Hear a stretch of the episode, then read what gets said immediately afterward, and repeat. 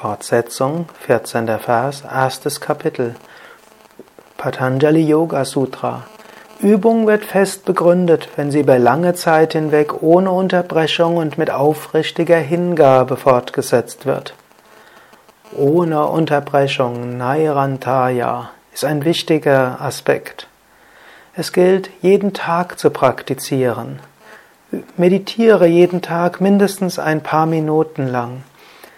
Nimm dir vor, jeden Tag etwas zu tun, um deine Gedanken zur Ruhe zu bringen.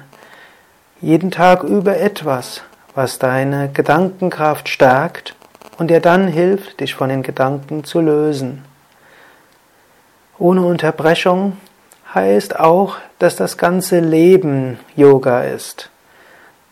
Teile dein Leben nicht zu sehr in Teile ein. Dies ist meine Arbeit, dies ist meine Familie, das ist mein Hobby, das ist meine Freude, das ist meine kleine Aufgabe, große Aufgabe und zusätzlich übe ich etwas Spirituelles.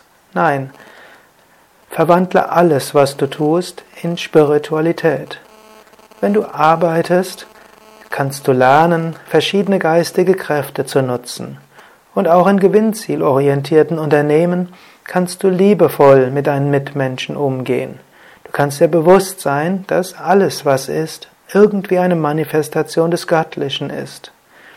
Wenn du mit deiner Partnerin, deinem Partner, deinen Kindern, deinen Bekannten, Verwandten umgehst, sei dir immer wieder bewusst, im Inneren von jedem ist das Göttliche. Und alles, was Menschen dir sagen, sind Manifestation des Göttlichen. Manchmal musst du widersprechen, manchmal musst du dich durchsetzen, manchmal gilt es Auseinandersetzungen zu pflegen.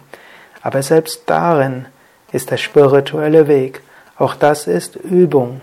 Daher ohne Unterbrechung heißt nicht nur täglich zu meditieren, täglich Yoga zu üben, sondern dir auch bewusst zu werden, dass der Alltag Yoga ist. Und dass, wenn du das Leben als Schule nimmst, jede Aufgabe bewusst annimmst, dann kannst du ohne Unterbrechung wirklich üben.